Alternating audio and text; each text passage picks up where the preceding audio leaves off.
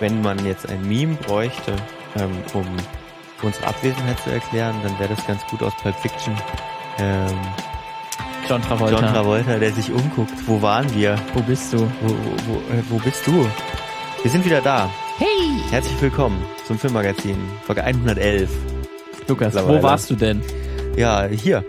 Bei dir zu Hause? Ja, bei mir zu Mhm, Hause. Aber es ist nix aufgenommen. Nee, nichts aufgenommen. Wir sind wieder da nach ähm, langer ähm, Abstinenz und zwar ähm, März, glaube ich, war die, Ja. war die letzte Folge, die wir aufgenommen haben.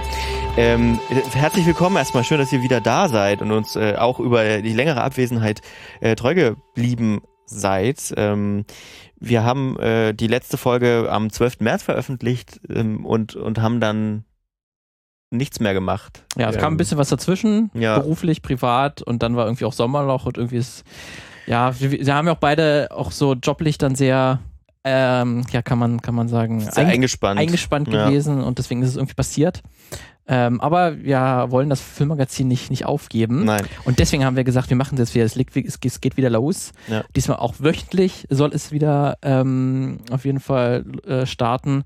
Und wir haben uns auch überlegt, ähm, dass wir das, also das Konzept eigentlich ein kleines bisschen nur anpassen, nicht, nicht groß. Wir kehren sozusagen zurück ein bisschen. Es gibt wieder zwei Geschichten pro Ja. Folge.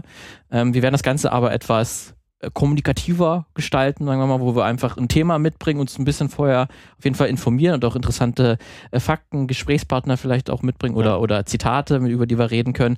Ähm, aber dann wollen wir so ein bisschen einfach drüber reden über ein bestimmtes Thema und so uns auch ein bisschen ähm, ja, Freiheit geben, die Themen zu gestalten und auf jeden Fall auch zeitlich, dass wir das dann äh, besser stemmen können, weil wir doch beide beruflich sehr eingespannt immer, immer noch sind und das deswegen das Filmmagazin auf jeden Fall weitermachen wollen, aber es manchmal eben nicht möglich war mit dem Aufwand, den wir teilweise in die Folgen Ja. gesteckt haben, da wirklich wö- wöchentlich oder zweiwöchentlich was zu produzieren. Wenn ihr uns schon, wenn ihr uns schon ähm, länger hört, dann habt ihr ja schon einige Formatumstellungen mitgemacht und auch immer Ja. so gemerkt, dass wir uns manchmal auch orientiert haben, so ein Stück äh, an der Richt oder an der Richtung, in die jetzt so die Podcast-Landschaft geht oder wie es so on Vogue ist ähm, und, und haben da auch mit auch viel Spaß gemacht, äh, viel Spaß gehabt, viel gelernt auch. Und ich glaube, jetzt ist so der Punkt, wo wir sagen, hey, wir machen das einfach, ähm, wir machen das, weil es uns wichtig ist, nebenbei und gucken mal, was bei rauskommt. Ja. Ich glaube, so sind wir an die Geschichte rangegangen und ähm, haben auch gleich eine neue Website aufgesetzt. Also wenn ihr äh, die- diese Folge hört und die über euren Podcatcher hört oder bekommen habt und sonst nicht regelmäßige Besucher auf unserer Website äh, seid, es lohnt sich, guckt mal vorbei. Wir haben es so ein bisschen visuell ansprechender gestaltet und ähm, ja, ansonsten ähm, Filmmagazin.audio. Audio. Wie immer, wenn ihr äh, Anregungen, Kritik habt, ihr könnt dort auch direkt kommentieren unter den Folgen oder aber ihr äh, schreibt uns eine Mail, mail at filmmagazin.audio, das funktioniert weiterhin. Äh, Twitter, Instagram ist eine ganz gute äh, Möglichkeit, mit uns in Kontakt zu treten. Facebook nicht mehr so, wir haben uns jetzt dazu entschieden, ähm, das ein bisschen, äh, ja, und äh, low-key zu fahren. Ähm, nie, nicht, dass wir jetzt zu Facebook Und ihr seid ja auch sowieso nicht auf Ja, Facebook. genau. Also Nicht, dass wir jetzt jemals- seid. jemals also- Facebook Power User gewesen sind, außer 2009. Äh, aber das bringt uns aus unserer Sicht einfach nichts mehr. Also wenn ihr uns schreibt, dann, dann gerne bei, bei, bei Twitter oder bei Instagram oder per Mail oder hier in den Kommentaren auf filmmagazin.audio.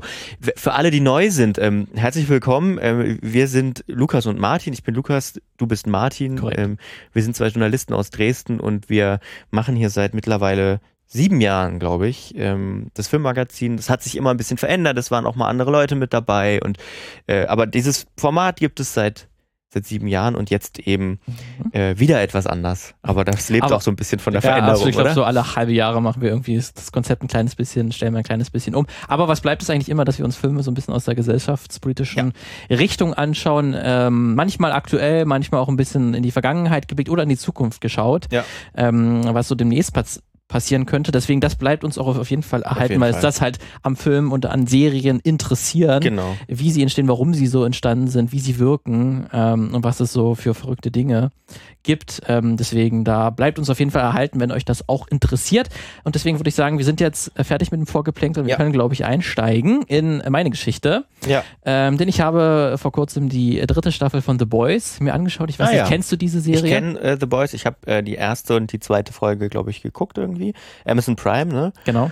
Und ähm, es sind auch einige SchauspielerInnen dabei, die man, die man kennt. Und das Grundsetting geht ja irgendwie darum, dass es gibt ja Superheldinnen und Superhelden Mhm. und die sind aber auch ganz schöne, können auch schöne Arschlöcher sein. Genau. Das ist im Prinzip ähm, so das Watchmen-Genre, nenne ich es mhm. mal. Ne? Was wäre, wenn es Superhelden gäbe und was wäre, wenn sie wenn sie Arschlöcher wären? Mhm.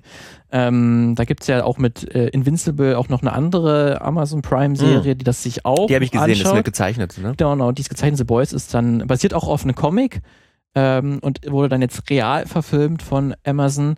Ähm, und die ist jetzt, äh, vor kurzem gab es das Finale der dritten Staffel, ja. ähm, aber du hast die ersten zwei Folgen gesehen, das heißt, ja. äh, gab es irgendeinen Grund, warum du nicht weitergeschaut hast? Hat mich einfach dann, also manchmal gibt es keinen Grund, also es hat mhm. mich dann einfach nicht so gecatcht. Ich glaube aber, also wenn, wenn ich es weitergucken würde, würde es mich, glaube ich, dann wieder kriegen, weil die war schon qualitativ ziemlich hochwertig und hatte auch so ein paar, wenn ich mich jetzt recht erinnere, ist schon lange her, ich glaube, das war, als die erste Staffel rauskam, mhm. vor drei Jahren, dann, drei, dann ja Jahren, jetzt, ne? Ähm, die, die hatte so ein paar ich sag mal, Dark Humor Momente, die ganz cool, die ganz cool Absolut. sind. Absolut. Deswegen auch auf jeden Fall, äh, ich werde über die Serie sprechen, aber jetzt nicht im Detail große Plot-Twists oder Sachen erzählen, aber es wird natürlich dadurch, dass es jetzt um die dritte Staffel geht, auch Charakterentwicklungen durchaus sehr angesprochen und auch Charaktere, die vorkommen. Hm. Das kann ja auch schon ein, Spoiler, Spoiler sein, deswegen für alle Leute, die davon gar nichts hören wollen oder sich die dritte Staffel ähm, noch erst angucken wollen, die sollten vielleicht dann noch warten. Wie gesagt, es wird jetzt nicht allzu groß darum gehen, aber seien wir schon mal vorgewarnt. Ähm, ich werde mich aber zurückhalten, weil es gibt eine Sache jetzt, die in der dritten Staffel ähm, passiert ist, die so ein bisschen außerhalb der Serie passiert ist, was ich sehr, sehr spannend fand und auch ein Aspekt, über den wir schon mal gesprochen hatten. Mhm. Äh, das ist, ähm, wenn Satire zu gut ist, zu gut funktioniert oder nicht erkannt wird. Ähm, ob man das der Serie vorwerfen kann oder nicht. Ja. Und das fand ich sehr interessant, weil der ja, wir haben es ja auch kurz schon angerissen. Die Serie beschäftigt sich damit, ähm, was wäre, wenn es Superhelden gäbe und sie äh, nicht so gut wären, nicht die strahlenden Saubermänner und Sauberfrauen wären, die wir eigentlich aus den Comics größtenteils kennen. Weil es gibt in dem Universum von The Boys gibt es dann diesen einen zentralen Konzern, ähm, Ward heißt, heißt der, der diese Superhelden vermarktet. Und das ist dann quasi die Serie eine große Satire auf Amazon eigentlich so ein bisschen auch, was schon mal ein Paradox ist. So ein Megakonzern, ähm, der einfach das gesellschaftliche und politische Leben bestimmt. Also diese Superhelden ähm, werden halt auch eingesetzt oder, oder Politiker wollen diese Superhelden auch haben, um als, um, um ihre, um für, für, für einen Wahlkampf äh, zum Beispiel. Ähm, und da hat halt dann dieser Konzern einfach enorme Macht mhm. ähm, über das gesamte Land. Und sie werden natürlich auch für P Produkte eingesetzt. Also es gibt immer wieder Werbespots, wo dann die Superhelden äh, bestimmte Produkte in die Kamera halten und man bekommt halt den Blick hinter die Kulissen, wie das alles vonstatten geht und was das große, der zentrale Bösewicht der Serie ist ja Homelander, ja, ja. Ähm, der dann quasi Superman darstellt, ähm, auch wirklich mit ähm, Cape, was in den amerikanischen Flaggen dargestellt ist. Und man fährt gleich in der ersten Folge eigentlich, dass Homelander ein, der größte Narzisst der Welt ist mhm. und auch nicht davor zurückschreckt, in seinem Sinne Leute zu töten, äh, zu hintergehen, zu betrügen. Ähm, Im Verlauf der Serie wird man auch erfahren, dass er ein, Ver ein, ein Vergewaltiger ist ähm, und ansonsten die größten Daddy- und Mommy-Issues der Welt hat. Ähm, und auch wirklich ähm, mit, sag ich mal, mit Rechtsradikalen auch keine Probleme hat, wenn das in seinem Sinne, wenn sie in seinem Sinne agieren. Die Homelander hat kein Problem mit Rechtsradikalen. Hätte ja jetzt nicht gedacht. Hätte man nicht gedacht, deswegen. und das ist das Verrückte, ne? Das ist allen klar, dass das der absolute Erz oder der Bösewicht ist. Und es geht dann auch in der dritten Staffel darum, ihn zu töten. Mhm. Ob man das schafft, weil er ist ja im Prinzip Superman und unverwundbar. Ähm, und es gab jetzt wirklich dann, in der dritten Staffel kam es jetzt auch, die Charakterentwicklung von Homelander ging dahin, dass er zu Donald Trump wird. Also er redet auch wie Donald Trump. Also er macht, er, er kann dann, er stellt dann quasi fest, weil in den vorigen Staffeln musste er sich immer so ein bisschen in der Öffentlichkeit natürlich als Saubermann hm. darstellen, mhm. der für dies, für das Gute kämpft.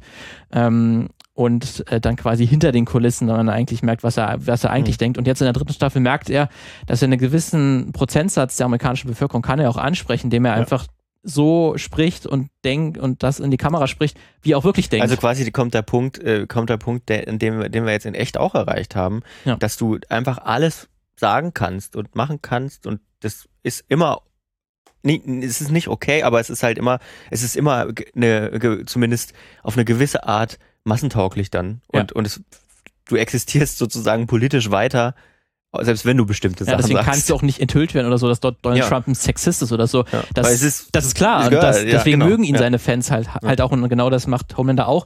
Und der hat dann auch wirklich so eine Fox News Sendung, wo er über das Land spricht und auch sagt, aber trotzdem sagt, die Medien sind mhm. die Verschwörer im Hintergrund. Es gibt irgendwelche nebulösen Eliten, die das Land kontrollieren, obwohl er der mächtigste Mensch der Welt ist und er das quasi die Macht hat, aber er hinterfragt sich natürlich nicht, sondern es gibt irgendwelche Eliten, die auch nie genau sagt, wer das sein soll, sondern die so nebulös wirklich im, im Hintergrund agieren. Mhm. Und wenn dann irgendwelche Feinde auftreten, die ihn herausfordern, dann gibt es, dann sagt er irgendwelche Verschwörungstheorien, dass die ja mit Kinder, im Kinderhandel ähm, involviert sind und äh, verbindet doch mal die Punkte hier, man ist das doch passiert, mm. das muss doch das heißen und informiert euch doch mal selber. Ja. Ähm, der, der und die und die, die machen das. Deswegen ist ganz offensichtlich, dass er Donald Trump quasi sein soll. Das ist auch wirklich vom, äh, vom Macher der, der Serie auch so intendiert. Ähm, der hat das auch, ähm, der Eric Kripke, ähm, der ist so der, der Showrunner der, der Serie, der hat diese An Analogien auch offen in Interviews zugegeben, dass das so sein soll. Ja. Das wusste ich gar nicht, dass der der Showrunner ist. Das ist, glaube ich, der Showrunner von Supernatural, die ersten fünf Staffeln gewesen. Was ah, auch ja. erklärt, warum Jensen Ackles dann. Äh Korrekt, der tritt nämlich dann nach der dritten Staffel auf. Wusste ich auch nicht, aber das erklärt das. Und es kam jetzt wirklich dann ähm, raus, dass es einen gewissen Prozentsatz von ähm, Boy, The Boys-Fans gibt, mhm. die die ganze Zeit darauf gehofft haben, dass Homelander ein Anti-Held ist, der sich im Verlauf der Serie quasi wandelt und quasi in, in dann Redemption Arc der ganz große gut ja, und dann auch irgendwie gut wird und geläutert wird auf irgendeine Art und Weise und die sehr sauer darüber sind, dass er jetzt, so dass es nicht passiert, dass er immer noch immer böser wird und immer noch schlimmer wird. Und dass es gibt in eine Folge in, in The Boys, äh, da kommt so ein, ja, ein Superheld zweiter oder dritter Klasse, kann man sagen, Blue Hawk. Ähm, der hat, der macht quasi auf Nachbarschaftslevel, ähm, ist er Superheld und kümmert sich dort um die Kriminalität und ja. er ist ein weißer Superheld, der vor allen Dingen in schwarzen ähm, Nachbarschaften unterwegs ist und dort auch gerne mal unbewaffnete Leute umbringt, ähm, weil sie seiner Meinung nach ähm, etwas zu schnell gerannt sind oder irgendwie kriminell aussahen. Ja. Also man merkt, der ist Rassist ähm, und er wird dann dazu auch zur Rede gestellt ähm, und muss sich dafür rechtfertigen, warum er denn einen unbewaffneten schwarzen Mann äh, einfach getötet hat. Und das ist dann eine typische ähm, ja, Rechtfertigung von einem Rechtsradikalen, der natürlich sagt, Schwarze sind natürlich prozentual, ähm, wird dort passieren ja. in, in schwarzen ähm, Nachbarschaften mehr Gewalt und Kriminalität im Vergleich zu weißen Nachbarschaften. Deswegen muss er ja da sein, wo die äh, Kriminalität ist, da muss auch er sein. Ja. Und es ist dann später, ähm, sagen dann die, die ähm, Leute, die da dieser Rede zuhören, Black Lives Matter. Mhm. Äh, zu ihm und er entgegnet Soup Lives Matter, mhm. also Superheldenleben ähm, ähm, mhm. zählen ja auch und alle Leben müssen doch zählen und nicht nur schwarze Leben müssen mhm. zählen. Und das ist ja auch eine ganz klassische äh, Argumentation von Rechtsradikalen auch im heutigen Amerika, ne? die sagen All Lives Matter und was sie damit ja eigentlich sagen wollen, ne? dass dieses ähm, und damit ja eigentlich davon ablenken wollen, was die eigentlichen Probleme sind. Und es gibt dann halt auch, ähm, wo diese Folge rauskam, wo diese Blue Hawk Rede ähm, online ging, dass es da auch Leute gab, die gesagt haben, ja, ich fand diese Rede eigentlich gut was der hm. gesagt hat. Hm.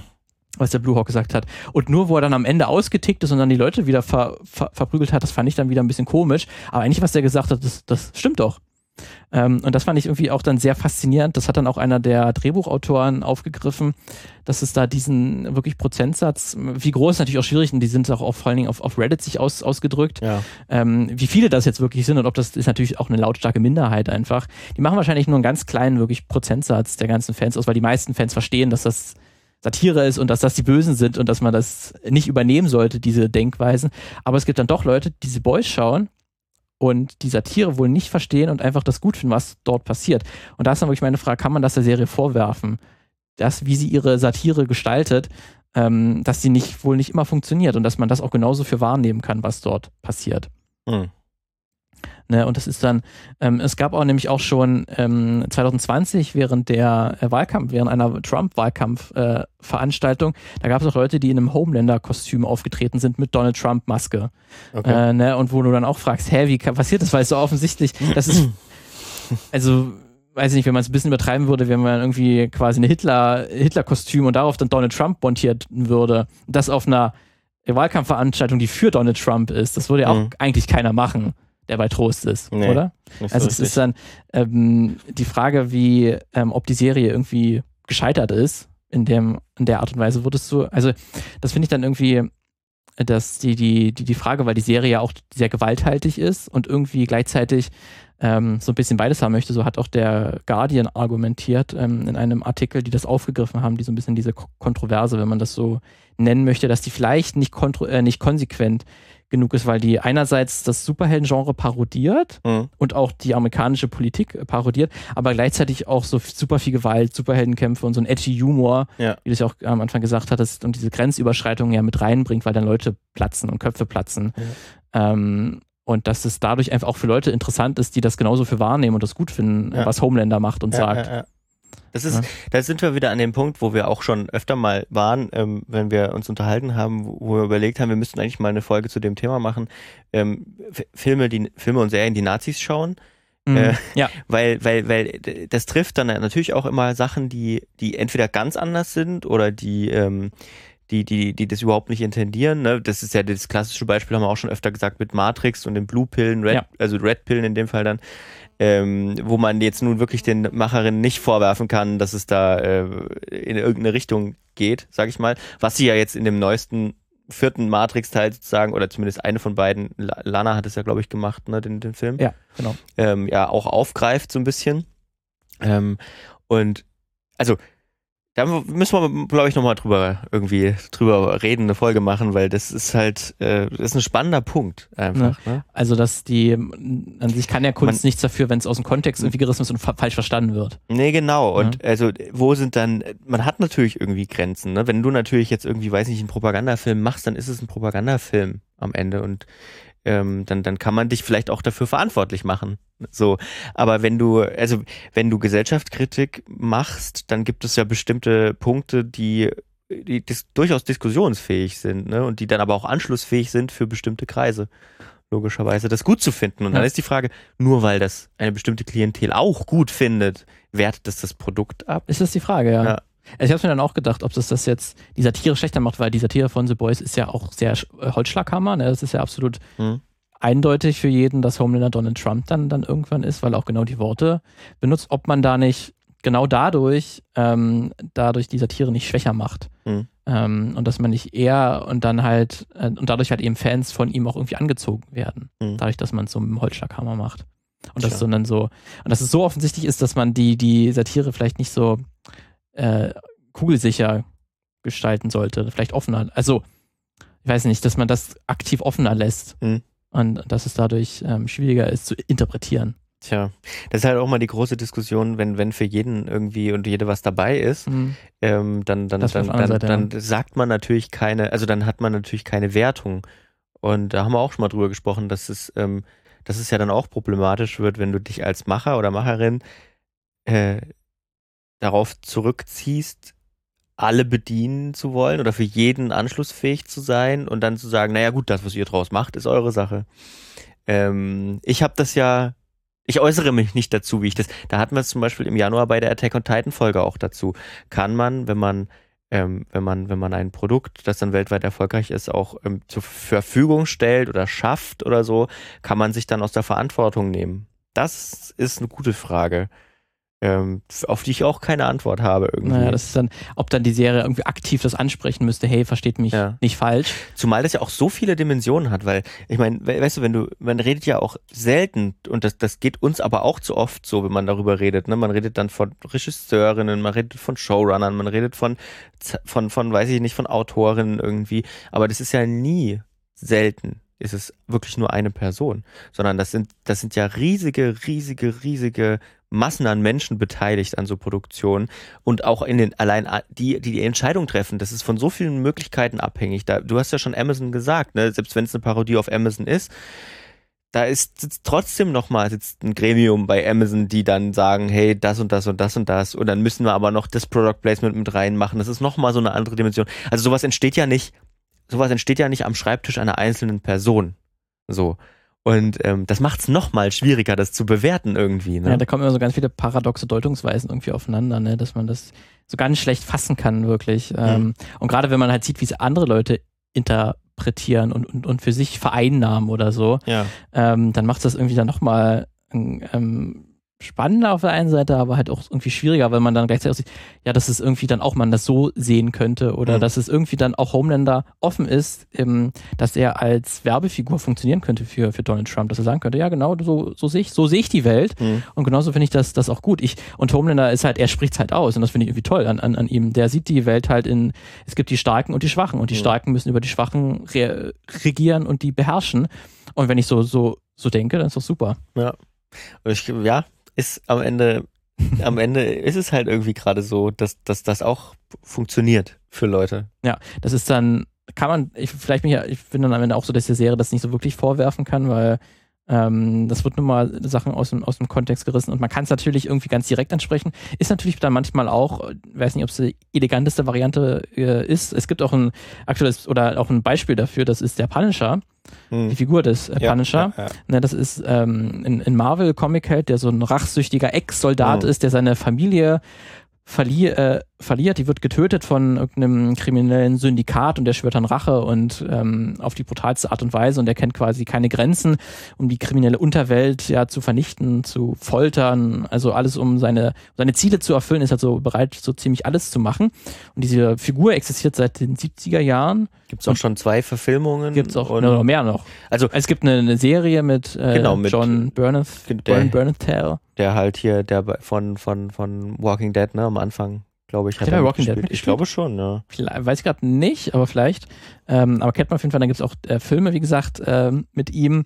Hm. Und ist so eine ganz klassische Selbstjustizfigur, kann man sagen. Und der hat so ein auch ein bekanntes Logo, das ist so ein langgezogener Totenkopf, kann man sagen. Mhm. Ähm, aber diesen Totenkopf sieht man tatsächlich auch häufiger aber bei Polizisten, Soldaten und ja. auch bei Nazi-Demos tatsächlich. Ja. Also bei der Charlottesville Unite the Right ähm, Demonstration von 2017 äh, mhm. gab es diesen, diesen Punisher-Logo und auch beim Kapitolsturm mhm. von 2021 ähm, gab es auch Leute, die, die so ein, so ein Banner von, von ihm genutzt haben, weil eben diese Selbstjustizfigur eben auch offen ist für eine sehr faschistische Auslegung. Ja, ne? zumal, zumal er halt natürlich auch, und das ist ja so, das ist ja auch das, wo, wo Punisher immer, immer auch, äh, ich sag mal, äh, triggern will, äh, ist bei der Gewaltdarstellung. Ne? Das ist halt eine, äh, werde ich mal sagen, für Marvel-Verhältnisse die gewaltvollste ähm, Figur, ja. Figur, die es gibt.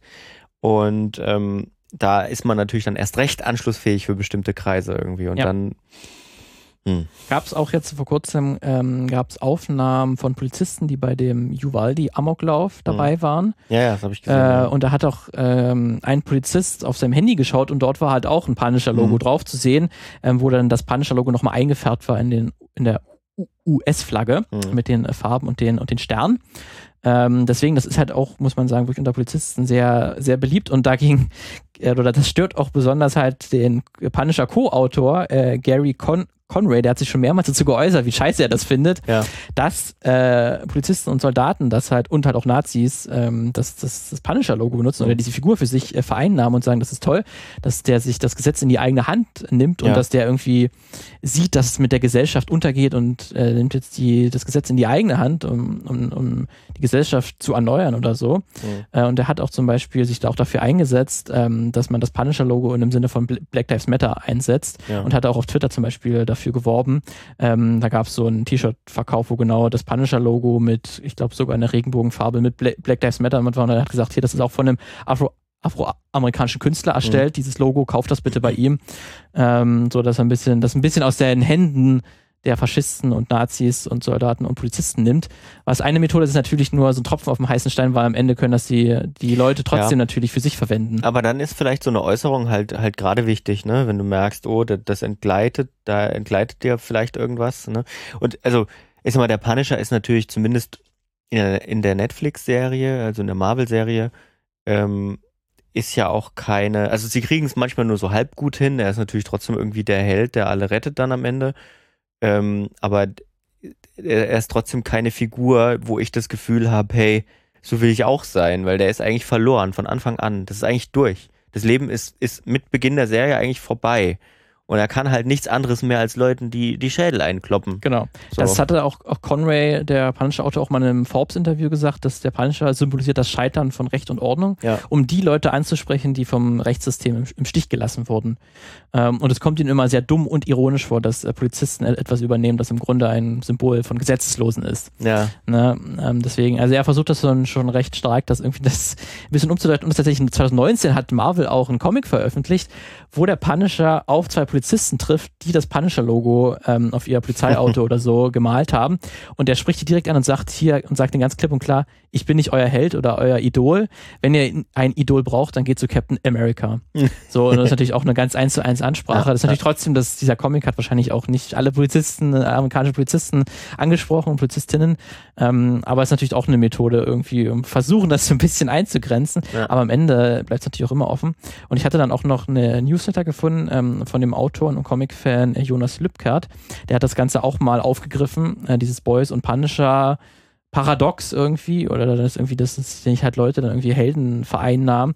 Und er sieht vor allen Dingen halt die 90er Jahre da irgendwie als einen Startpunkt von dem Ganzen, weil da halt Anti-Helden sehr groß wurden oder immer beliebter wurden und dass gerade halt ähm, Comic-Helden dadurch halt ein bisschen umgedeutet wurden. Ähm, also da gab es ja auch den, den ähm, von 1993 war das glaube ich der Comic, wo Superman stirbt, Mhm. ne, weil Superman als strahlender Held auch nicht mehr so funktioniert und man Ja. irgendwie ihn durch den Tod ein bisschen attraktiver machen wollte. Hat auch funktioniert, war auch einer der oder ist bis heute einer der erfolgreichsten Comics aller Zeiten. Und da wurde dann eine Zeit lang halt durch Al Alternativversionen ersetzt und da gab es dann auch Alternativversionen oder andere Figuren, die, das, die den Mantel quasi von Superman übernommen haben. Da gab's dann Homelander. im Prinzip, da gab es dann halt auch Helden, die dann halt auch äh, Frauen sexual, sexuell belästigt haben und so. Ja. Und die waren halt total edgy und so und cool. Mhm. Und die haben dann auch das Gesetz so in die eigenen Hände genommen, waren nicht mehr diese Saubermänner von, von Superman. Äh, und das begleitete uns ja auch noch heute ne, mit Deadpool, dem Joker, Mhm. wir auch Figuren, die dann irgendwie halt irgendwie Anti-Helden sind, die man irgendwie halt auch cool findet oder die Mhm. halt auch offen sind. Ne? Die, bei den Joker gab es ja auch diese Diskussion, dass er dann halt irgendwie für, für so eine gewisse Gruppe von, von weißen Männern, die irgendwie ähm, sich, also diese Incels, die sich irgendwie verlassen fühlen und Frauen Ja. nicht mehr ansprechen können und die dann auch sehr gerne gewalttätig werden und auch viele Amokläufe der, der letzten Jahre halt auch in dieser Inselkultur entstanden sind und da ist der Joker irgendwie so auch eine Symbolfigur für die Ja, Leute. das stimmt, das ist schon Ja. lang, das ist schon länger so. Ich weiß noch genau, als der Dark Knight damals rauskam Dark Knight und, dem, und dem Joker ja sozusagen einen neuen Anstrich gegeben hat, muss man mal sagen. Äh, also wirklich einen neuen Anstrich. Ähm, da gab es ja auch die, äh, äh, Merch und das ist auch in so äh, Kreisen. Das ist sehr ge gefeiert worden. Gerade dieses Why So Serious und Ja. so ein Zeug. Ne? Obwohl er eigentlich auch der von, ich denke mal von Christopher Nolan ja eigentlich bewusst der, der Joker als Terroristenfigur ja eigentlich Ja. etabliert, ne? Ja, und ja, so ist er auch als Film zu verstehen, aber er ist natürlich auch super für die Kultur. Und noch stärker halt der jo jo Joaquin Phoenix Joker, der ist ja noch mal mehr, passt dort noch mehr rein. Aber ja, das ist auf jeden Fall, ne, das ist auch wieder so ein typisches Beispiel da- dafür, wie das dann Leute aus äh, sich so Versatzstücke wahrscheinlich Mhm. da rausnehmen, das selber umdeuten, wo man dann das natürlich immer auch der Serien oder dem, dem entsprechenden Produkt irgendwie auch vorwerfen kann, wenn es so offen lässt. Mhm. Also im Falle von Punisher sehe ich es auch eindeutig. Ähm, gerade auch, da gibt es also, da würde ich wahrscheinlich noch gewisse Filme noch, gerade den ersten äh, Film von aus den 90er Jahren, glaube ich, auch John Travolta als Bösewicht, wo der auftritt. Der ist auf jeden Fall auch sehr, sehr offen für so eine, für so eine äh, Ja. Lesart. Ähm, aber das ist natürlich auch immer unterschiedlich, je nach Interpretation. Ähm, aber da würde ich vielleicht das die ganze Geschichte dann damit enden lassen, weil es gibt ja dann auch eine Watchmen-Serie, die vor einigen Ja. äh, zwei, drei Jahren erschienen ist, die ja auch, ähm, da ist ja dann auch am Ende der, ähm, kleiner Spoiler auch, wo auch Rechtsradikale eine große Ja. Rolle spielen und auch gerade der, der Kuckucksklan. Mhm. Ähm, und da glaube ich, habe ich es jetzt nicht mitbekommen, dass da irgendwelche Leute dann den, den Kuckuck, vielleicht auch dadurch, dass der Kuckucksklan direkt angesprochen wird, weil die noch mal stärker als äh, Charaktere oder als Figuren äh, in der Gesellschaft bekannt sind, die eigentlich nicht wirklich sympathisch sind oder so, dass ich da jetzt nicht bekommen hätte, dass da irgendwie gesagt haben, ja, die haben eigentlich recht. Na, das spielt Ja. auch eine sehr große Rolle Ja. in der Serie. Ähm, da habe ich es eigentlich nicht mitbekommen, dass die groß falsch verstanden wurden, in Anführungszeichen. Nee, das stimmt. Aber die Serie macht, die Serie macht ja auch, also die Serie sagt ja auch relativ klar, was gut und was nicht gut ist, muss man sagen. Aber lässt ja auch trotzdem viele Sie Interpretationen lässt offen viele und, Grautöne zu. und viele Va glaub ich. Variationen. Ja. Also die Serie macht auch, also aus meiner Sicht macht die Serie halt vieles richtig, ne? Deswegen ist es, glaube ich, eine gutes, gute, gute Konklusion irgendwie. Ähm, die Watchmen-Serie, die, die irgendwie aus meiner Sicht unterm Radar geflogen ist, in Deutschland zumindest.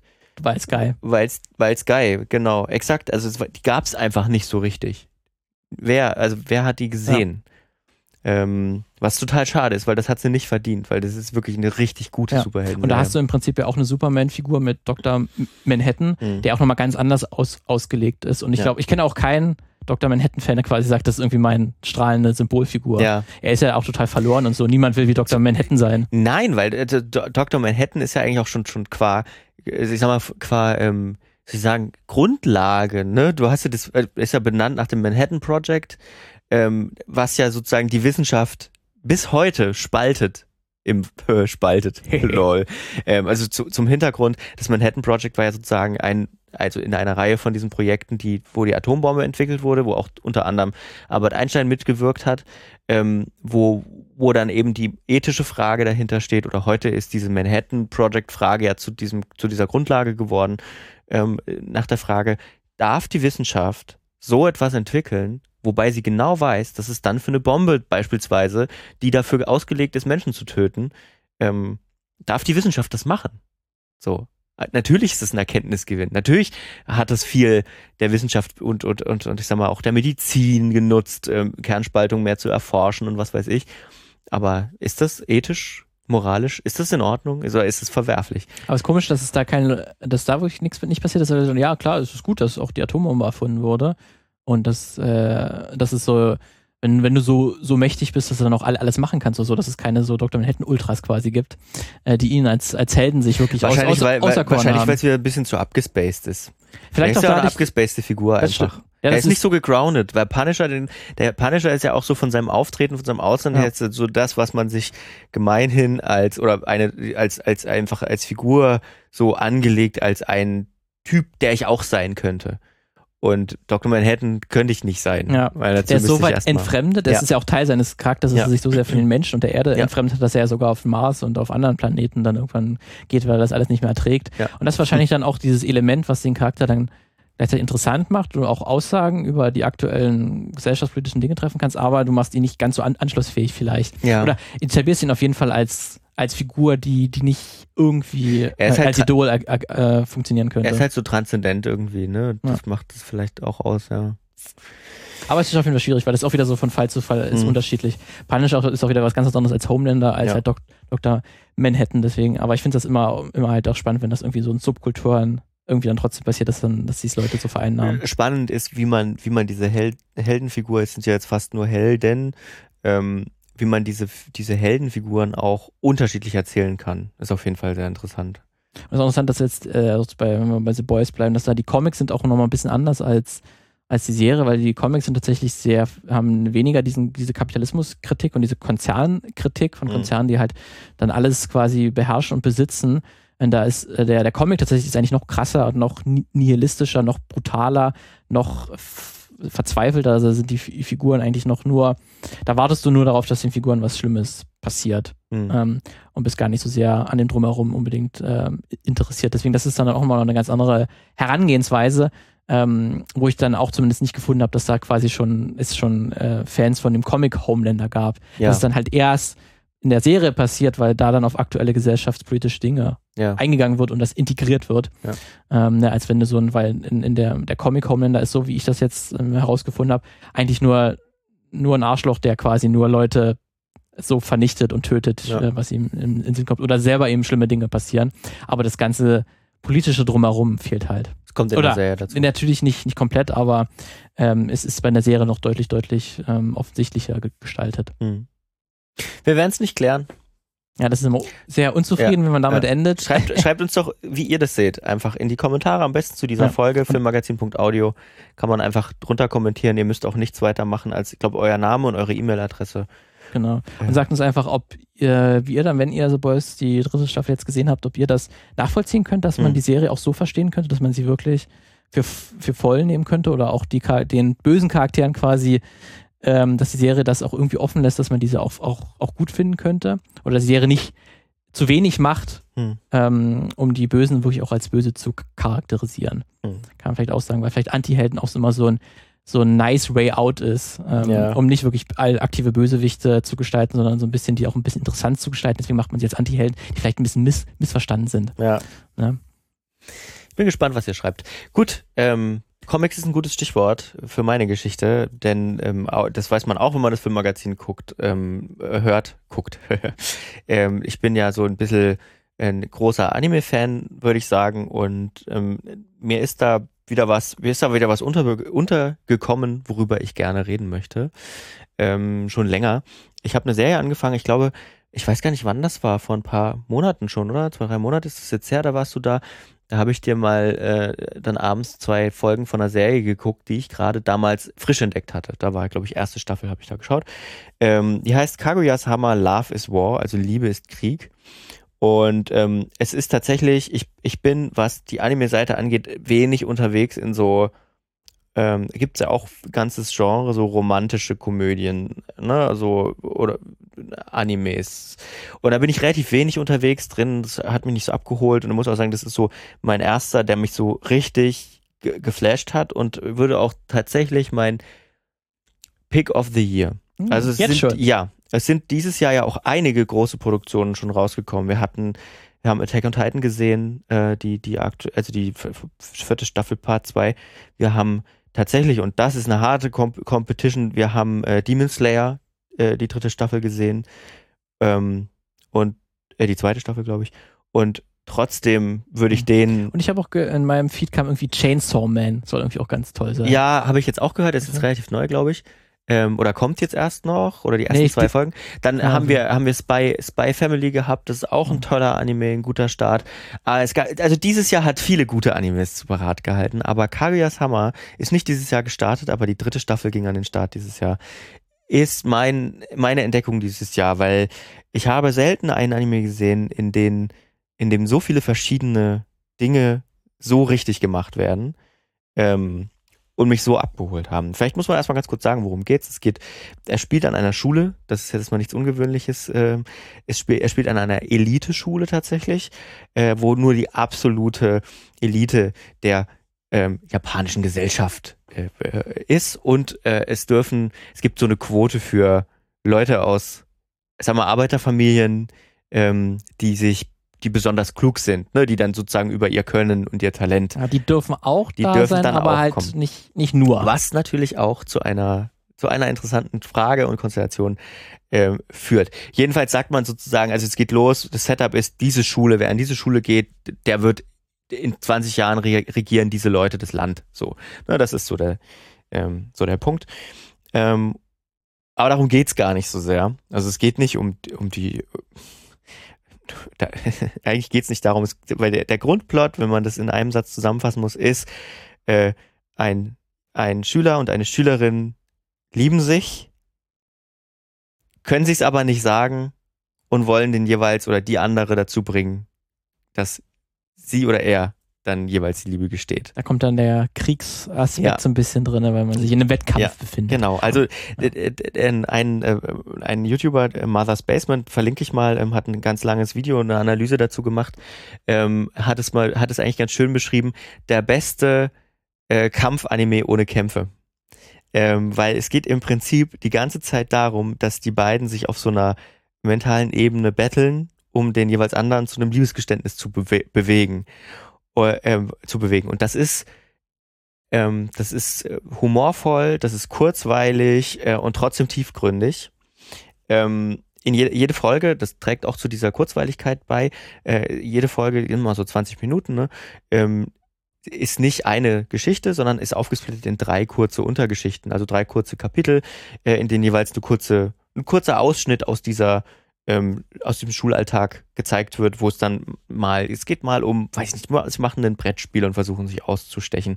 Mal ist, sind französische Gast, äh, GastschülerInnen da und ähm, man muss mit denen irgendwie umgehen. Dann muss man mal ein Fest organisieren oder ähm, weiß ich nicht, ein, ein wichtiges, äh, eine wichtige Prüfung steht an. Das sind immer so kleine, kleine Häppchen und immer geht es um um einen Kampf zwischen den beiden. Nicht jedes Mal, weil wir bekommen, und das ist dann ein weiterer wichtiger Punkt, wir, kommen, wir bekommen dann ein ganz großes Portfolio an anderen Figuren, äh, Charakteren will ich sagen, weil Figuren trifft es nicht, ähm, äh, Charakteren dazu, die eigene Geschichten haben und erzählen und die dann erzählt werden. Und aufgrund dessen, dass du immer drei pro Folge erzählen kannst, kannst du natürlich in, in, in, in drei Staffeln, auch wenn es nur insgesamt ich weiß gar nicht, 50 Folgen sind oder so, ähm, kannst du natürlich eine unglaubliche Bandbreite an Geschichten erzählen.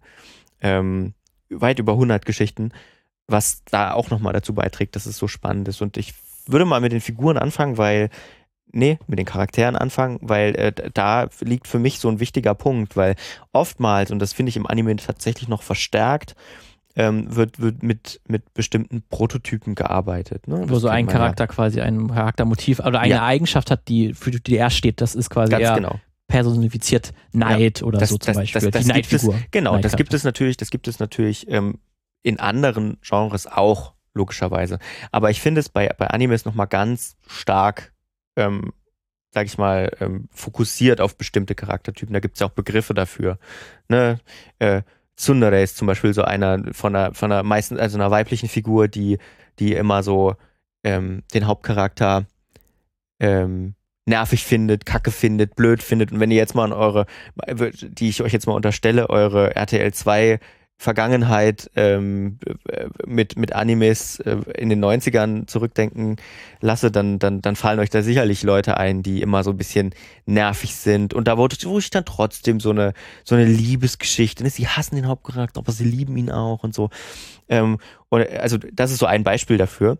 Und ähm, die gibt es natürlich in diesem Anime auch aber nicht nur. Also das ist natürlich ein Teil von bestimmten Charakteren, äh, die aber noch ganz viele andere Sachen haben. Und manchmal brechen die, gerade in dem Fall von Tsunade wird es auch gebrochen, ähm, äh, indem man das dann auch sagt. Zum, Beispiel, äh, es gibt so eine Szene, wo eine Figur kommt rein in, in dieses Schülersprecherzimmer, also die sind im Schülerrat, das ist sozusagen das Vehikel ist, dass die zusammen im Schülerrat sind. Er ist der Schülersprecher und sie ist die stellvertretende Schülersprecherin und der Rest der Hauptcharaktere sind in diesem Schülerrat. Ähm, und da kommt eine andere Figur rein, so ein Nebencharakter. Und sagt dann einer, ja, Tsunade Senpai ist wieder hier. So, ne? Ähm, also man geht dann auch offen mit diesen, mhm. mit diesen, mit diesen äh, Sachen um. Ne? Und ähm, ich will gar nicht zu viel verraten, weil es lohnt sich echt, das anzugucken. Ähm, also für die Figuren lohnt es sich zum einen, es lohnt sich aber auch für, für äh, diese Genrebrüche eben, ne?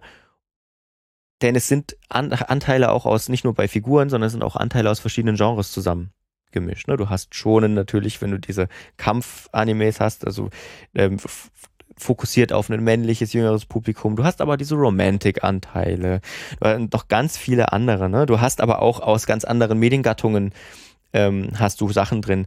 Natürlich zitier, sind da viele Zitate zu anderen Animes drin, aber du hast zum Beispiel auch Referenzen auf Videospiele. Das kann mal direkt sein, indem plötzlich ein Kampf ausgetragen wird wie in so einem Brawl-Spiel, also wo dann so eine Lebensanzeige angezeigt mhm. wird und dann äh, wird es so ad absurdum getrieben. Dann hast du aber auch zum Beispiel mal ein Rap Battle. Das ist wahrscheinlich die, die beste, äh, die beste, ähm, der best, beste Anime Battle der Welt irgendwie, äh, ist ein Rap Battle. in dieser Folge. Das ist mega Aber geil. Sind dann so die, die Folgen, stehen dann so die Folgen für sich relativ und erzählen dann so eine abgeschlossene Handlung und dann wird in der nächsten Folge gar nicht mehr so drauf eingegangen oder sind die schon fortlaufend? Naja, also es ist eine Mischung. Also ähm, du, du hast schon, es sind auch viele abgeschlossene kleine kurzen, kurze Geschichten dabei, aber es bringt die, es bringt, es geht nicht anders, als die nacheinander mhm. zu gucken, weil viele von denen auch aufeinander aufbauen. Du hast natürlich auch an vielen Stellen so einen Punkt, um den kommst du nicht drum rum, wo du so ein Reset der Situation zwischen den beiden hast, weil oft stehen sie kurz davor, ähm, sich ihre Liebe zum Beispiel zu gestehen. Und dann wäre ja sozusagen die Serie zu Ende. Ähm, und, und dann gibt es dann am Ende wieder so, so einen kurzen Reset. Und das kann manchmal auch schon richtig nervig sein. Du denkst, ich will jetzt aber endlich, ähm, dass es jetzt ich will jetzt mal endlich meinen Relief haben. Mm, Der kommt natürlich nicht. nicht. Was ist eigentlich der Grund, warum sie sich nicht einfach Liebe gestehen können? weil sie zu, äh, weil die, also ist eigentlich ganz geil, weil ähm, die haben beide ähnliche Gründe, aber auch so ein bisschen unterschiedlich.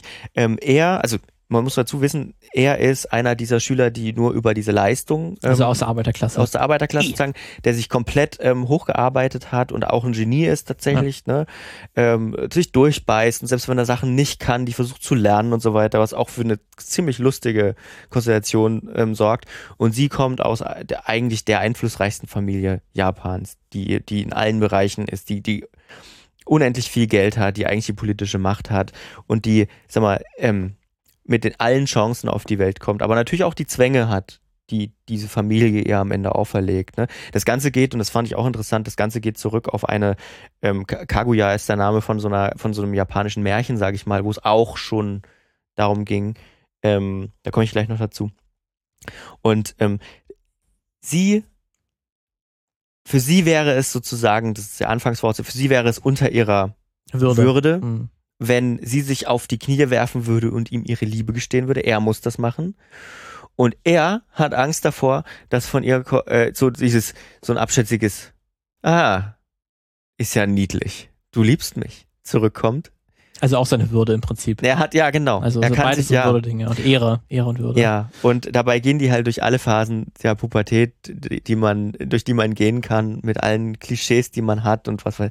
Also es ist eine äh, ne, ne tolle Serie, die man sich echt mal anschauen ähm, äh, anschauen sollte, weil die hat auch so viele, ähm, so viele Kleinigkeiten drin, die mit so viel, und das ist, glaube ich, mein Punkt, der, der mich so fasziniert an der Serie, da, da fließt so viel ähm, Popkultur mit rein, da fließt so viel, ähm, so viel mit Fingerspitzengefühl verteilte, hintergründige Gags und Kleinigkeiten mit rein, ähm, die eigentlich mit der Story an sich nichts zu tun haben, wo ich mir dann so denke, wie aufwendig an allen Stellen muss das sein. Das ist nicht nur visuell, die visuell ist auch toll umgesetzt, aber es ist halt auch in dem, wie die Geschichte erzählt ist.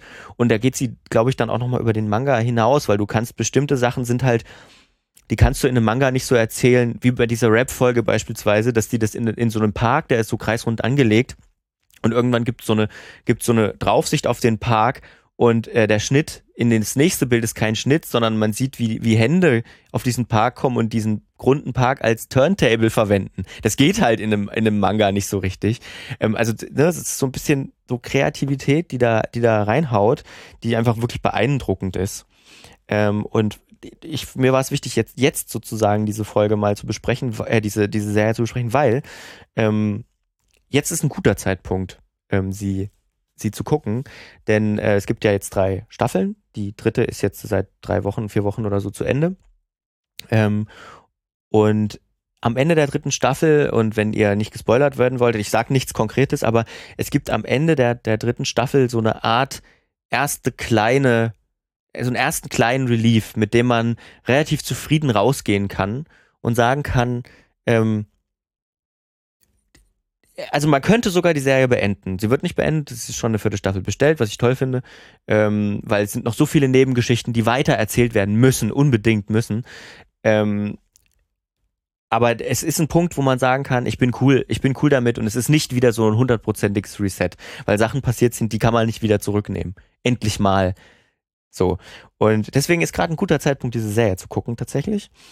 Und was ich unbedingt auch noch sagen wollte, ist, dass was ich auch so spannend fand an der, an der Geschichte, oder nicht nur an der Geschichte, sondern, sondern an den Figuren, an der Serie, ist, dass sie es immer schafft, auch so ein bisschen gesellschaftskritisch um die Ecke zu kommen. Ne? Das geht schon mit dem Setup mit dieser Schule los, dass man eben auch kritisiert, ähm, ja, es gibt quasi eine Quote für Leute, die, die nicht ähm, aus erhabenen Familien kommen, aber es ist halt nur eine Quote und die müssen fünfmal so viel leisten wie alle anderen. Ähm, dass du auch auf so ähm, es gibt so Figuren, die bestimmte oder bestimmte Charaktere, die, die verschiedene Positionen in dieser Schule einnehmen, ne, ähm, die man auch auf die wahre, auf die reale Welt übertragen kann, die sehr spannend sind. Aber es gibt auch, und das ist auch so ein Punkt aus diesem Video, das ich vorhin schon angesprochen habe, ähm, es geht auch, sie, sie nimmt scheinbar an bestimmten Stellen auch Anklang an die eine japanische Studentenbewegung, die es mal gab, Studierendenbewegung. Ähm, die das System in Frage gestellt hat in Japan. Und es gibt so ein paar Punkte in der Serie, wo man so, wo, wo man das ansetzen kann. also das Bildungssystem oder nee, alles? Nee, insgesamt alles. Insgesamt, also, okay. also wirklich Kapitalismuskritik im Prinzip. Ähm, Japan hat ja auch eine sehr bewegte kapitalistische Geschichte, kann ich mal sagen. Kann man so sagen, ja. Ähm, die das kritisiert, ne? Eine sozialistische Studentenbewegung im Prinzip ähm, wird so ein bisschen angesprochen, nicht ausgesprochen, mhm. aber ähm, ja. Ja, und ich, also ich, von den Erzählungen, von den zwei Folgen, die ich glaube ich jetzt gesehen hat, oder zu, auf jeden Fall eine Folge, ähm, dann dieses ganze Ehre-Ding und Würde, mhm. das ist sowieso was in vielen Animes auch immer Teil ist und auch Teil, glaube ich, der japanischen Kultur, soweit ja. ich das einschätzen kann, ja auch immer eine große, große Rolle spielt und das mhm. häufig, wenn, wenn dir die Ehre genommen wird in einem, im, im, in, in Japan oder in einem Anime mhm. oder in einem Film, dann ist das immer das eigentlich schlimmer als der Tod. Ja. Ne, weil das ist dann sogar die Generation nach dir ähm, ist davon betroffen, weil Ja. das ist ja Ehrenlose. Ähm, ich weiß gar nicht, wurde das so sehr dann auch in der Serie diskutiert, ob dieses Konzept der Ehre und Würde eigentlich Ja, so sinnvoll das, ist? Das ist ein Punkt, das, das, das da auch sehr angesprochen wird. Ähm, also nicht mit der, nicht mit dem erhobenen äh, Zeigefinger irgendwie, ne, sondern es natürlich ist der Status, den du in der Schule hast. Da gibt es eine Figur, ähm, die sehr interessant ist und die da genau passt. Ähm, ähm, das ist sozusagen, eigentlich ist es der beste Freund des Schülersprechers, der auch im Schülerrat ist, der am, tatsächlich in den ersten fünf, sechs, sieben Folgen gar nicht vorkommt. Du weißt gar nicht, dass der Teil des, des Schülerrats ist, weil er immer im Hintergrund ist und, und macht eigentlich nur so ein bisschen die Buchhaltung. Und er ist aber eine ganz, ganz wichtige Figur. Der ist eigentlich so ein, was man sagen würde, Otaku. Und er hat auch eine Vorgeschichte, also, also es wird immer so negativ, ähm, ne- negativ als Nerd, ne, im negativen Sinne gesehen, jemand, der sich zurückzieht, der, der, der nur irgendwie in Animes und Mangas lebt und mit dem, der nicht mit Personen reden kann, der keine soziale Interaktionsfähigkeit hat, lange Haare, die bis ins Gesicht hängen. Und so tritt er am Anfang auch auf. Hat aber Macht auch, und das ist natürlich auch ein spannender Punkt, die ganzen Charaktere entwickeln sich natürlich auch, ne? Und er auch. Und er ist, glaube ich, da, weil er hat eine Vorgeschichte, die ist ganz schön schwierig. Und ähm, da geht es auch viel um, um Ehre und um das Bild, das andere von, von ihm haben. Dann könnte man auch darauf ähm, irgendwie projizieren. Und trotzdem schafft die Serie so kleine Geschichten, die man irgendwie, die, die jeder nachvollziehen kann, zu erzählen. Ne? So Kleinigkeiten aus dem, aus dem Alter. Es gibt so eine Folge, wo, wo Kaguya, die, die ja so eine verschlossene, sehr, also die immer sehr auf ihrem, ihrem Familien, ähm, Duktus folgen, sozusagen immer auf sehr auf würdevoll. Ne? Sie ist auch so eine Figur, die da perfekt für passt. Ähm, ansehen und was weiß ich. Und ja, keine Gefühle zeigen. Dann natürlich auch überfordert ist mit ihren Gefühlen, wenn sie welche hat. Oder wenn sie merkt, oh, ich habe hier ein Gefühl. I got an emotion. Oh mein Gott, ja. was ist das? Ja, genau. Ähm, wo sie, wo sie ein Handy, ähm, sie hat lange Zeit ein altes Handy, das aber Fotos machen kann und macht damit Fotos und irgendwann fällt das aber runter, geht kaputt und alle Fotos sind weg und sind nicht wiederherstellbar. Fotos von ihren Freunden vom Schülerrat und das macht sie fertig. So, das sind so Kleinigkeiten, die kann man nachvollziehen irgendwie. Ähm, also ja, Ist auch sehr, ne, dass dann sowas Unspektakuläres, ne, wie das eine Kamera Ja. kaputt geht, dass dann das aber so Und- bedeutend sein kann und dass es auch in der Serie, also dass Ja. es nicht langweilig ist. Und die Serie, die Serie lebt von diesem Unspektakulären, das aber spektakulär aufgeblasen wird. Wozu? Und dann da habe ich fast die wichtigsten, wichtigste Figur, würde ich sagen, wirklich Figur vergessen. Ähm, diese Serie hat einen Erzähler. Ein, eigentlich ist es eher ein Kampfansager. Ähm, der so, so wie so eine Ring, so eine Ringstimme, der macht in vielen Folgen das Setup, erklärt Hintergründe äh, und ist immer also super lustig auch einfach ähm, und und so schafft man es natürlich auch, Kleinigkeiten wie ein Brettspiel aufzublasen. Wenn dann so kommt, es kommt eine Figur rein, die will ein Brettspiel spielen, Spiel des Lebens, so eine Art Abwandlung von Spiel des Lebens. Und dann plötzlich kommt der, kommt der Ansager mit seiner tiefen Stimme, der erklärt im ernstesten, warum, äh, und dazu kommen so Kriegsbilder, warum das Spiel des Lebens der heftigste Kampf der Welt ist. es ist das Spiel um mein Leben. Ja, auch das, genau. das heißt ja auch so. Also es ist, also wirklich muss man, ist toll. Ähm, ich weiß gerade gar nicht, das will ich jetzt aber nicht schuldig bleiben. Ich will nur mal, äh, ich, ähm, mal kurz schauen, ähm, wo man die gucken kann. Außer auf Crunchyroll. Auf Crunchyroll sind alle, ähm, sind alle Folgen. Also es gibt ja jetzt eigentlich auch nur noch Crunchyroll, was Animes angeht. Mehr ist ja nicht mehr. Yay! Monopol. Monopol. Supi. Ähm, ich guck mal ganz kurz. Kaguya Sama Love is War. Da ist es. Ähm, ja, Crunchyroll. Also Wakanim hat auch, ähm, hat auch drei Staffeln, aber die sind ja jetzt auch gekauft worden von Crunchyroll. Also ja. Sorry, not sorry, ihr braucht Crunchyroll. Tja. Es ist, wie es ist. Oder ihr kauft es euch. Lohnt sich. Ihr werdet es nicht bereuen. Ja, habe ich meine Zeit genutzt, um einen Werbeblock für Kaguya-sama zu machen. Ähm, Man könnte wahrscheinlich auch noch drei weitere Folgen da, da, dazu machen. Auf, jeden, auf jeden Fall. Ich habe euch viel erspart. Das Video äh, von Mother's Basement, was ich, äh, was wir in die Shownotes packen, das geht eine Stunde 14. Ist eine ähm, gute Analyse, die dem. Aber da sind, da sind wirklich Major Spoiler drin. Hm. Schaut euch an. Wir haben noch so eine kurze Kategorie am Ende, die wir, die wir jetzt mal äh, antesten wollen in Zukunft, wo wir, wo wir so ein paar kleine Themen anreißen, wenigstens ganz kurz, was so in der Filmwelt, Branche irgendwie, was im Internet gerade so auf Reddit los ist. Ähm, was ist auf Reddit los? so heißt sie nicht. Boomer gehen ins Internet. Ja, Boomer gehen ins Internet. Was geht auf Reddit? Äh, wo wir einfach nur so äh, kurze, äh, kurze Sachen mal ansprechen wollen, ähm, wo wir überlegen, vielleicht mal irgendwann eine längere Geschichte dazu zu machen, die so passiert sind in der letzten Zeit, die uns so aufgefallen sind. Und da hattest du ja so ein paar meme-verdächtige Sachen. Mm, ich hatte mal eine Folge ja gemacht zu äh, die Beziehung zwischen Memes und Film und Serien und dass das nicht einfach nur so lustige Bildchen im Internet sind, sondern auch sehr einen Einfluss haben können. Könnt ihr euch anhören? Kultur, ne? Das ist auf jeden Fall auch eine sehr, sehr viel spannende Phänomen. Und da gab es jetzt in letzter Zeit so zwei Sachen, die dann nochmal super reingespielt haben. Es gibt zum einen den, der Minions-Film ist ja jetzt nochmal raus, also neuer Minions-Film, äh, Minions äh, und die Suche nach dem Superboss, Endboss. Keine Ahnung. Also wo halt die Minions dann, das ist ein, Pre ein Prequel zu den äh, Ich einfach unverbesserlich Film, wo dann ja. die Minions das erste Mal auf Gru treffen. Ähm, und das ist tatsächlich auch ein Meme oder eine weiß ich nicht, so ein, ja, aber doch, man kann es, glaube ich, in, in Meme schon, schon nennen, im Internet entstanden, dass halt dann erwachsene Leute im Anzug sich diesen Film anschauen und quasi ins Kino gehen und sagen, wir mhm. wollen uns den Minions-Film anschauen, weil sie dann irgendwie eine lustige Vorstellung. Und da gibt es wirklich auf TikTok und so und auch auf YouTube mehrere Videos schon, wo halt wirklich äh, vor allen Dingen junge Männer in Anzügen zu Dutzenden in diesen Film gehen, äh, das Kino besuchen und dann auch dabei filmen, wie sie an die Kasse gehen und sagen, wir wollen den Minions-Film äh, uns, uns anschauen und dann auch ins Kino oder in den Kinosaal gehen und wenn der Film losgeht, auch alle so klatschen, ganz, ja. ganz, ganz höflich, mhm. weil das sind, die haben schon diesen, das erste Mal mit Minions und, und ich einfach un, unverbesserlich als Kind oder so gesehen und das ist quasi eine sehr lustige Vorstellung, dass sich quasi ähm, erwachsene Männer diesen Film anschauen, aber hat wohl funktioniert, weil der Film ist sehr erfolgreich, ja. deswegen liegt vielleicht auch ein bisschen an diesem Meme und andererseits, wo es nicht so funktioniert hat, war bei äh, Morbius, diese Comic-Verfilmung mhm. mit Jared, Jared Leto, ähm, da ist, der war ziemlicher Flop finanziell und, und der ist ja auch 3000 Mal verschoben worden wegen auch Corona. Und man hat schon vorher gedacht, der sieht übelst langweilig aus. Ja. Wer will den sehen? Lang Sag den doch ab. Sag den doch einfach ab. Und deswegen ist schon im Vorfeld ist schon so ein bisschen so ein Meme geworden. Ja, das wird wo man das ironisch spricht, und sagt, das wird der erfolgreichste Film aller Zeiten, er wird drei Trilliarden einspielen, äh, zehnmal so viel wie Avengers Endgame. Und Morbius ist sowieso der stärkste und beste Charakter aller Zeiten. Und da gab es dann quasi so Fake-Fans von diesem Film. Und dann als der Film rauskam, gab es dann einen Tweet, war es glaube ich, der dann auch viral gegangen ist, wo dann jemand gesagt hat, ja, ich fand die beste Stelle irgendwie im Film, als Morbius seine Catchphrase gesagt hat, ähm, das ist nämlich It's Morbian Time mhm. ähm, und diese Catchphrase gibt's gar nicht ne? und das ist halt so auch eine lächerliche Catchphrase, ähm, dass die, man nicht jeder sieht, dass das nicht echt sein kann, aber es hat dann auch ein bisschen so ein Eigenleben entwickelt, wo dann diese tausend Varianten von dieser Catchphrase irgendwie genannt wurden. Auf Twitch ähm, gab es ähm, Streams, die quasi den Film 24-7 laufen ließen und dann die Leute im Chat die ganze Zeit kommentiert haben, oh, wann kommt endlich die Stelle, wo er It's Morbin Time sagt.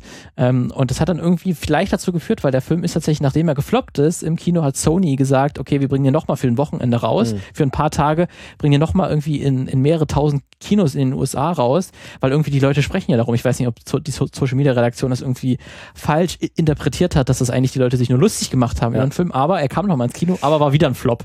Also hat nicht, hat nicht funktioniert was natürlich noch mehr die, die Meme-Schleuder ange, angestachelt hat. Und das Ganze ist jetzt schlussendlich damit mehr oder weniger geendet, dass wirklich auch Jared Leto selbst auf seinem Twitter-Kanal ein Video veröffentlicht hat, wie er sich das Drehbuch von Morbius 2 durchliest, also das dieses Fake-Drehbuch, das gibt es mhm. noch wahrscheinlich noch gar nicht. Ich hoffe nicht, dass es einen, einen, zweiten Teil davon gibt. Aber der Titel des zweiten Teils ist natürlich Mor Morbius 2, It's Morbin Time. Mhm. Ähm, und deswegen, damit war dann der Gag, glaube ich, auch durchgespielt. Erstmal, mal gucken. Aber es gibt schon Abwandlungen davon, davon, dass irgendwie andere Charaktere, dass irgendwie auch wenn Indiana Jones irgendwie sagt, ist äh, seine Catchphrase ist dann It's Jones Timing oder so oder It's Indiana Timing oder so. Da gibt es dann auch Varianten davon. Ähm, deswegen, das gab es auf jeden Fall auch, das wäre auch ein sehr schönes Beispiel gewesen. Ähm, wäre auf jeden Fall auch spannend zu sehen, ob Sony intern das irgendwie den Gag nicht verstanden hat oder ihn mhm. verstanden hat und trotzdem es probiert hat, den Film nochmal rauszubringen, aber es hat wieder nicht funktioniert. Deswegen ähm, hätte das sehr gut auch reingepasst. Das Internet. Das Internet. Ja, letzter Punkt für heute auch noch das Internet. Ähm, Streaming in der Krise, Fragezeichen, könnte man drüber schreiben. Ähm, globale Streamingdienste strugglen gerade so ein bisschen. Netflix hat viele also Mitarbeiter. Vor allen Dingen Netflix, ne? Hat viele Mitarbeitende entlassen. Auch HBO Max musste ähm, zahlreiche Produktionen, weltweite Produktionen stoppen oder hat gestoppt, auch europäische Produktionen, ähm, weil sich viele offenbar, wer hätte das gedacht, nicht refinanzieren. Ähm, lange Zeit hat man ja gedacht, ähm, dass der Streaming-Dienste aufgrund der weltweiten Vermarktung äh, von, von Inhalten unendlich viel Geld für unendlich viel Content haben. Ist die letzten Jahre ja offensichtlich gewesen, ja. dass auch in kleinste Produktionen richtig viel Geld reingepumpt ist und man vermeintlich nicht von der Quote abhängig war oder von Zugriffszahlen, äh, dass sich gewisse Dinge aber auch refinanzieren müssen, zeigt sich, glaube ich, jetzt ganz gut. Ja. Und ähm, ja, es gibt einen guten Kommentar auf dwdl.de, dem Medienbranchendienst äh, von Thomas Lückerath, der das mal so ein bisschen, verlinken wir auch, der das so ein bisschen zusammenfasst, heißt Zeitenwende im Streaming, die Fantasie weicht der Realität. Und ich glaube, an dem Punkt sind wir jetzt. Also es gab ja auch so eine Phase, wo wo, wo ein Streamingdienst nach dem anderen an den Start gekommen ist. Ähm, viele davon gibt es schon gar nicht mehr. Einen, der war nur drei oder vier Wochen war der online. Ja. Weil die irgendwie auch aufgekauft wurden von einem größeren und dann die direkt den abgesägt haben. Kennst du noch Watch Ever? Französisch. War das das von Til Schweiger, wo Til Schweiger Werbung nee. für gemacht hat? Das ja, ja, doch, kann doch. sein. Dass er Werbung dafür gemacht hat, ich kann sein. Ja, ja. Ähm, also gibt es nicht mehr. Der einzige, wo ich dachte, dass es nicht klappt, wo es aber klappt, ist Disney Plus, weil die halt offenbar genug Kohle und genug Rechte ja, haben, um die können auch eine Weile Verlust machen, das interessiert ja, die relativ Genau, nicht. aber, aber wenn es darum geht, sich zu refinanzieren, dann scheinen jetzt irgendwie andere Zeiten aufzuschlagen. Ähm, das Problem, was damit einhergehen könnte, ist, dass sich natürlich auch eine Infrastruktur dafür geschaffen hat. Ne? Also dass bestimmte, also viele Produktionsfirmen auch sehr von Netflix-Aufträgen profitiert haben ähm, tatsächlich Gießkannenprinzip. Und was machen die, wenn es kein Geld mehr gibt hm, für von großen Streaming? Was ich bei Netflix immer sehr spannend, da gab es auch so ein Interview, wo das einer sich dann auch so gerechtfertigt hat, als für die Kürzungen ist ja auch der Aktienkurs sehr stark eingebrochen. Mhm ähm, weil dann doch die Wachstumserwartungen nicht erfüllt werden ja. konnten, ähm, dass halt die gesagt haben, ja, die können es eben nicht mehr machen, dass sie halt irgendwie wie bei The Irishman, dass sie irgendwie große äh, Hollywood-Legenden und auch bekannte Regisseure und andere Filmemacherinnen ja. engagieren und denen einfach Geld in die Hand geben, sehr viel Geld ja. und die machen einfach mal was. Weil jetzt im Falle von Irishman hat das gut funktioniert. Also ich ja, aber hat halt auch in 90 Prozent der Fällen Filme nicht funktioniert. Ne? Exakt, und ich finde, ich finde krass, wie viele sehr gute Filmemacher und Filmemacherinnen Netflix wirklich Geld gegeben hat hm. ähm, und die einfach ein Projekt machen konnten, aber wie viele durchschnittliche Filme dabei entstanden ja. sind, ähm, wo ich dann mich frage, was ist da hinter den Kulissen schiefgelaufen, ja. gibt es ja immer mal wieder ähm, und auch so diese ganzen, hier diesen ähm, Ryan Reynolds Rock hm. Film, Red Notice und so auch absolut vergessenswert und es gibt, ich habe die auch schon 80, 90 Prozent dieser Netflix-Filme auch vergessen, obwohl ja. er eigentlich am Anfang immer cool klingt und auch so ein, zwei ja. Namen, wo man sagt, und da ist wahrscheinlich auch, die müssen auf Produzentenseite, glaube ich, da auch mal irgendwie was, was, was Neues gestalten, weil das so häufig dann irgendwie das Geld alleine und die kreativen Menschen reichen Reicht eben doch nicht, nicht aus. aus. Du brauchst dann noch irgendwie in, in äh, Leute dann noch, die sagen, das können wir machen, das können wir eben nicht machen und die das ja. auch häufiger beobachten, ähm, weil zum Beispiel HBO bekommt das ja dann doch besser hin. Mhm. Äh, die sind ja wirklich eigentlich da, wo man wirklich sagen, wenn da, das ist eine HBO-Serie, das hat ja immer noch einen Qualitätsstandard. Ja. Wo gesagt, nicht, natürlich nicht alles, aber noch deutlich besser als bei Netflix, ähm, wo ich mal sagen muss, die haben ja eigentlich das Geld, ähm, und dass sie sich vielleicht noch Leute irgendwie holen, die das stärker kontrollieren und eben nicht einfach alles machen, nur damit sie erstmal Content haben. Ja. Es kann eben auch mal vielleicht eine Woche kein neuer großer Netflix-Film kommen. Kann ist halt die warten. Frage, ob dann die Angst nicht besteht, dass, dass, dass Leute dann sich umschauen.